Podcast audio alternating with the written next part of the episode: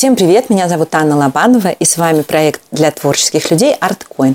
Сегодня у нас необычный выпуск, потому что говорить мы будем о книге. Книга называется «Экономика творчества в 21 веке», и выйдет она в апреле 2021 года в издательстве Lifebook. Говорим мы о ней с главным редактором, переводчицей и писательницей Анной Бабяшкиной. Аня, привет. Привет. Во-первых, первый вопрос, который я не могу тебе не задать. Автор книги в самом начале говорит о том, что его не стоит называть творческим человеком, он не творец. И при этом мы понимаем, что он писатель, это даже не первая его книга. Как ты считаешь, это такая поза немножечко? Или он искренне верит, что если человек становится профессионалом, да, и чем-то занимается для, назовем это так, зарабатывания денег, да, то это уже не очень творчество? Мне кажется, он просто считает себя скорее ученым и исследователем, чем писателем. И свою работу он считает скорее работой научной, социологической, чем, собственно, актом какого-то творчества. И поэтому, мне кажется, только поэтому он не называет себя писателем. Должна согласиться, я прочитала книжку, чтобы подготовиться к интервью, что она тянет на такой серьезный философский труд. Я себе сделала кучу ссылок, сносок и цитат. Вот первый из них, значит, дословно она звучит так лучшее время, чтобы творить сейчас. Как говорит автор, это посыл современных IT-компаний. И на его взгляд он нечестный, потому что сами авторы с ним не соглашаются. Так как ты писатель, скажи, пожалуйста, ты с ним согласна, с этим посылом или нет? Мне кажется, сейчас лучшее время, чтобы творить, а вот чтобы продать свое творчество и монетизировать его, такое современное слово, чтобы зарабатывать этим, оно, наверное, не самое лучшее. И, собственно, он приводит э, миллион доказательств тому, что это так. Действительно, сейчас творческим людям очень доступны сами средства производства. Сейчас легко купить компьютер, гораздо легче, чем достать пишущую машинку, хотя бы даже лет 20, лет 30 назад пишущую машинку все равно было тяжело достать. А сейчас ты можешь пойти в любой магазин, купить себе компьютер и писать. Ты можешь взять телефон и начать снимать видео. Ты можешь тут же начать записывать аудио. Ты можешь начать рисовать в планшете или рисовать на бумаге и тут же это сканировать и рассылать.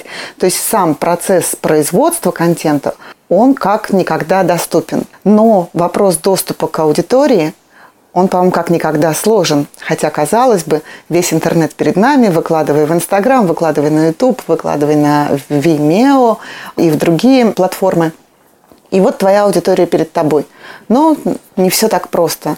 На самом деле большую часть внимания и, соответственно, большую часть доходов получают те, кто в топе и на самом верху. И эта поляризация, она только нарастает с развитием технологий, как это не обидно.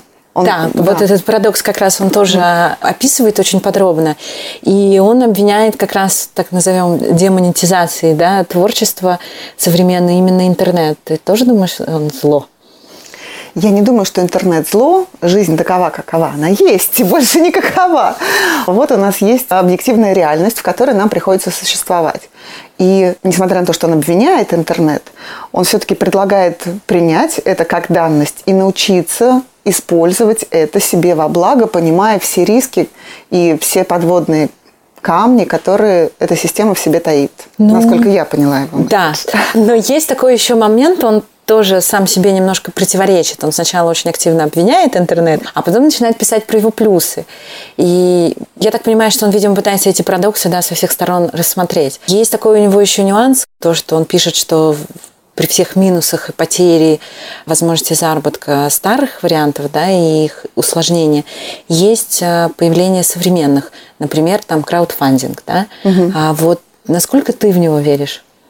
Я никогда не играла в эту игру, поэтому я не знаю, насколько она работает. Но, с другой стороны, я знаю весьма успешный опыт, например, Шаши Мартыновой, наверное, ты тоже знаешь, переводчицу и писателя – и она под свои проекты весьма успешно собирает краудфандинг. И несколько проектов она выпускала совместно с нашим издательством. Например, вот свою книгу «Дышите дальше», которая посвящена проблемам жизни с онкологией, как с этим примириться, найти надежду. И она собрала на нее средства, и люди потом приходили и забирали у нас ее книгу. Мы занимались печатью этого проекта. То есть с этим надо уметь работать. Если ты умеешь с этим работать, то оно помогает.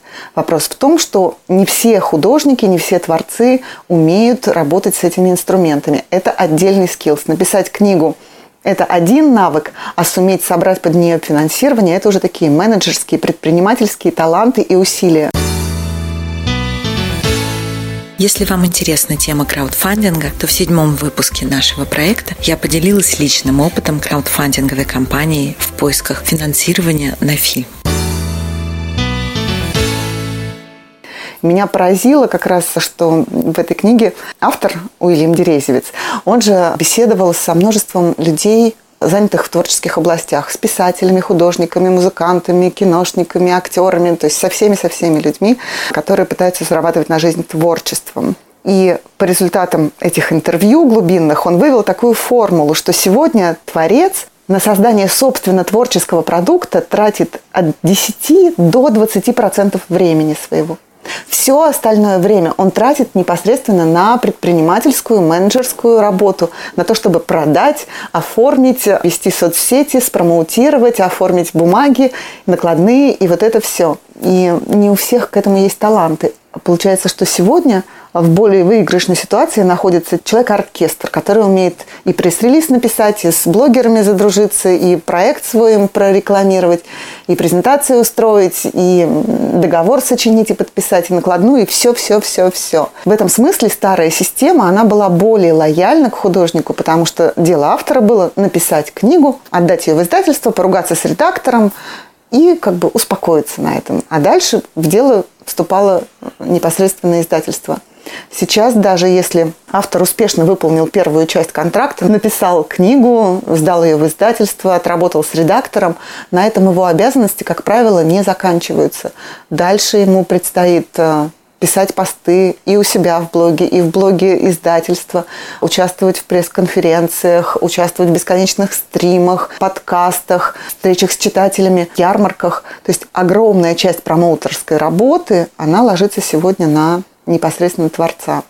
И в этом, мне кажется, вот э, такое глобальное отличие, которое Терезевец очень детально описал в своей работе. Да, в связи с этим у меня есть сразу несколько вопросов. Во-первых, как ты считаешь, действительно творец равно предприниматель в современном мире? Других вариантов нет?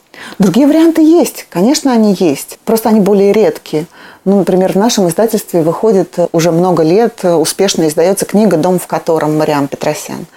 И здесь сам текст оказался такой невероятной силы, что автор даже вообще никак не участвует и не пытается его продвигать он продвигает себя сам. Это magic. Она не дает пресс-конференции, она не ведет блог, не дает интервью журналистам. Это происходит само. То же самое мы видим на примере романов Фредрика Бакмана. Абсолютно мировой бестселлер. Автор при этом затворник, который не принял участие, по-моему, даже ни в одной церемонии награждения своих книг. Настолько он интроверт. Или если взять пример Елены Ферранте. Даже никто не знает, кто скрывается под этим псевдонимом ни одного интервью, ни, одной, ни одного поста в социальных сетях. Но тогда должна быть какая-то другая магия. Но таких исключений, их вот можно перечислить э, по пальцам двух рук. И это исключение, подтверждающие правила, о них все говорят, потому что большинству приходится делать вот это все. То есть получается, что в современном мире творчество и искусство, да, про которое пишет автор, это уже не работа, а исключительно предпринимательская деятельность. Мне кажется, что это и искусство, ты все равно должен произвести смыслы. Ты можешь сколько угодно предпринимать усилий вокруг пустышки, но ты просто напрасно потратишь усилия, если ты не произвел непосредственно сам объект искусства. У тебя тогда просто нечего продавать, нет предмета, вокруг которого можно что-то предпринимать. Вначале ты создаешь продукт, вот это само искусство, а потом уже начинаешь вокруг него предпринимать. Мне кажется, что очень часто, к сожалению, в современном мире наоборот человек понимает, что у него есть некая аудитория, он уже собрал какое-то да, ядро, и он начинает придумывать, а что же теперь я буду для них делать? Что же мне им продать? Да. Мне, к сожалению, кажется, сейчас такое тоже часто. Как мне конвертировать этих людей в деньги? Да. Это не грустно, мне кажется. Обратный путь сейчас тоже работает. Работает, конечно, мы видим миллионы книг, блогеров, которые изданы только потому, что это известный блогер, и у него есть аудитория. И, как правило, это просто собранные под одну обложку посты. Иногда получаются хорошие книги, действительно, как у Владимира Гуреева, например. Но очень часто это получается пустышка, такая книжка-однодневка, которая живет вот буквально один сезон и все. То есть, получается, это таких немножко два разных пути, по большому счету, наверное, да? Да, об жизнеспособных в современном мире. Еще такой вопрос. Уильям тоже про него пишет, что из-за того, что творцы вынуждены очень много времени тратить на другую деятельность, либо из-за того, что их творчество не приносит им денег, и они mm-hmm. переводят его в хобби, да, и вынуждены зарабатывать как-то еще. Мы имеем очень большое количество непрофессионалов, по большому счету. И что сейчас век дилетантства. Ты согласна с ним? Я не могу судить о других сферах, не знаю, что там происходит у музыкантов, у актеров, у режиссеров. Мне кажется, что вот режиссеры занимаются своей деятельностью профессионально. Если уже человек стал режиссером, он на это живет и занимается только этим. Но если говорить про писателей, я, по-моему, не знаю никого, кто бы жил именно на писательские доходы. У всех есть нормальная работа. То есть это действительно, получается, переходит в хобби? Да. По поводу писателей сейчас. Меня поразила просто цитата, mm-hmm. я ее специально даже выписала. Зачем платить писателю, если он не перестанет писать в любом случае? Приводит он ее и совершенно, на мой взгляд, э, честно и оправданно возмущается. Ты когда-нибудь слышала такую, такую мысль, может быть, недословно, действительно? Я слышала такую мысль, и более того, я слышала, что только тот писатель настоящий, который продолжит писать, несмотря ни на что. Вот как бы, если ты можешь не писать, то не пиши. Ой, сценаристы да, то же да, самое да, говорят. И режиссеры все говорят, можешь не снимать, не снимай. Да-да-да. А получается, если есть такие обстоятельства, которые тебя могут удержать от писания, то ты вообще не писатель. А настоящий писатель, он будет писать, даже если по нему будет ехать бетонный каток. Но мне кажется, это такая фальш истина, которую произносят именно для того, чтобы не платить людям творческого труда, а пиратить их книги и держать их в черном теле. Но мне кажется, это очень опасная история, потому что в итоге мы получаем что? Что у человека очень мало времени для работы над книгой. Он делает это урывками, он делает это ночами, просыпается где-то в 4 часа утра. Вот те писатели, которых я знаю, у них обычно такой ритм жизни. Если у них еще есть дети, то это люди, которые встают в 4 часа утра и доработать ну, там, пару часов до 6 до 7, пока дети не проснулись. Вот есть возможность что-то успеть написать. Но это такая жизнь на износ. Ты можешь жить в таком режиме, ну, с 10 до 4 спать. Ты можешь жить в таком режиме, ну, два, три месяца. Но ты не можешь этого делать постоянно, и ты не можешь уходить слишком глубоко в свой текст. С одной стороны, это их связывает очень сильно с реальностью. Они понимают, что у всех есть проблемы, а, им легко почувствовать себя в шкуре маленького человека. А с другой стороны, ты видишь людей, которые не в силах вот нести эту двойную нагрузку – семью, работу плюс творчество, и они отказываются не от творчества, они отказываются от семьи, они отказываются от нормальной работы, которая приносила бы им какой-то стабильный доход, и они существуют какие-то очень скромные деньги, полностью уходя вот в эту раковину искусства, они ему служат. И в итоге по-моему, они теряют все, потому что они очень мало связаны с реальностью, и люди не могут узнать себя в их произведениях. В этих произведениях не будет детей, не будет собак, не будет вечеринок, не будет пикников, не будет поездок на море. Там будут в этом произведении, как правило, одинокий, страдающий художник, которого все ненавидят, а он гений и что какое-то легкое шизофрения и безумие. А ведь это очень талантливые люди, которые готовы, и они на самом деле любят искусство, и они готовы ему служить. Но ну, раз идут решение туда. Да, да, а получается вот так вот. Потому что не у всех есть просто физически этот запас сил, чтобы жить вот в таком напряженном графике, когда ты покупаешь себе время для творчества ценой того, что ты не спишь. И, собственно, автор, опять же, говорит о том, что это ведет нас к двум проблемам. Первое – это то, что искусство становится очень элитарным. Да. То есть его могут себе позволить Такая игрушка изначально. для богатых. Да, да, богатые люди. И второе – это то, что они, соответственно, тоже не могут, если мы берем пример писателей, да, писать обо всем, потому mm. что они не видят всю жизнь. И второе, что… Это будет Патрик Милроуз. Да. По сути, да. И второе – это а, то, что общество несет ответственность за то, какое искусство производят творцы сейчас, да, потому что оно же влияет на следующие поколения. И, по сути, создавая определенную жизнь творца, мы создаем определенный взгляд на мир да, следующему поколению, своим детям. Это же очень страшно, мне кажется. Да. Если взять а, рукописи, например, «Самотек», которые приходят – это по большей части будут тексты о большом несчастье, о неустроенности, бедности и о том, как, в общем, мир этот суров, не приспособлен для жизни. И мне кажется, во многом это результат вот э, нашего отношения к тому, что мы хотим получать как можно больше культуры. Большинство из нас хочет, чтобы нас как-нибудь развлекли, желательно получше и бесплатно. Да, вот это опять же тоже вопрос, да, что интернет приучил нас к тому, что если это и не бесплатно, то это стоит так дешево, что уже даже не хочется искать бесплатно, потому что оно стоит копейки. А в итоге обратная сторона... Но даже что... эти копейки платить люди не хотят. Ой, я несколько лет назад прочитала, не могу даже сейчас вспомнить где, такую мысль, она прям меня потрясла, и это изменило все в моей жизни. Мысль была такая, что если вы хотите зарабатывать каким-либо творчеством, какое вы имеете право это творчество чужих людей обесценивать? И в этом столько смысла, что я с того момента перестала вообще смотреть какие-либо нелегальные фильмы или что-то еще, потому что я подумала, что, ну, действительно, мне же неприятно, когда там какие-то мои проекты смотрят в пиратском варианте, да, то получается, почему я делаю то же самое по отношению с другим. Но это, опять же, вопрос ответственности все же, который осознанности всегда включается. Ну и еще, мне кажется, это очень сильно связано с тем, что вот как раз автор тоже об этом много говорит. Мифы, да, того, что это все очень легко. Вопрос в том, что если ты потребляешь продукт и не платишь за него, значит, за него платит кто-то другой. Вопрос, кто за него платит и зачем он это делает? В СМИ все происходит быстрее, чем в культуре, потому что там более короткий цикл. Я давно не встречала людей, которые бы платили за подписку на газету или журнал. И что мы получили? Сегодня у нас СМИ живут по рекламной модели. Никто не платит за подписку на Forbes или газету «Ведомости». Ну, кто-то, наверное, платит, но очень мало. Мало кто, да. В результате, кто девушку кормит, тот ее и танцует. Газета не обслуживает интересы читателя. Читатель думает, что он ее потребитель, но нет, он ее товар. Вот в чем дело. И поэтому газета не будет писать о том, что важно для тебя. Она будет писать о том, что важно рекламодателю. Она будет писать и обслуживать интерес.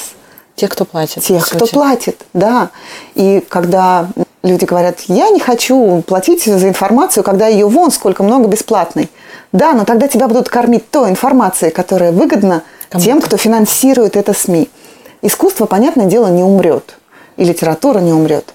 Но если ее не будет финансировать тот, кто ее потребляет, значит, тот, кто ее потребляет, превращается в товар сам по себе. Жестоко. Пойди сейчас с какой-нибудь важной общественной проблемой, приди в Forbes, приди в коммерсант. Сначала посмотрят, тот, на кого ты пытаешься накрошить бублик, он есть в числе рекламодателей или нет. Если он есть, то какой это бюджет? И стоит ли твоя новость того, чтобы портить отношения с банком, который дает э, большую часть рекламных бюджетов вообще да, в стране. Пойди, пожалуйся там на сервис и попроси об этом написать журналиста. Ты не платишь за СМИ, поэтому напишут то, что будет интересно банку, а не то, что хочешь сообщить, увидеть на страницах ты. Если мы хотим, чтобы на страницах книг были наши проблемы, наши реальные характеры, то, что происходит у нас здесь, чтобы мы находили свое отражение и ответы на свои собственные вопросы в этих книгах, мы должны за них платить. Иначе мы будем читать про чужие проблемы, нам будет навязан тот дискурс, который не соответствует нашему внутреннему запросу, а эти ментальные вещи, они же как вирус, они очень быстро подселяются, и ты уже начинаешь жить в рамках того, что тебе поставили.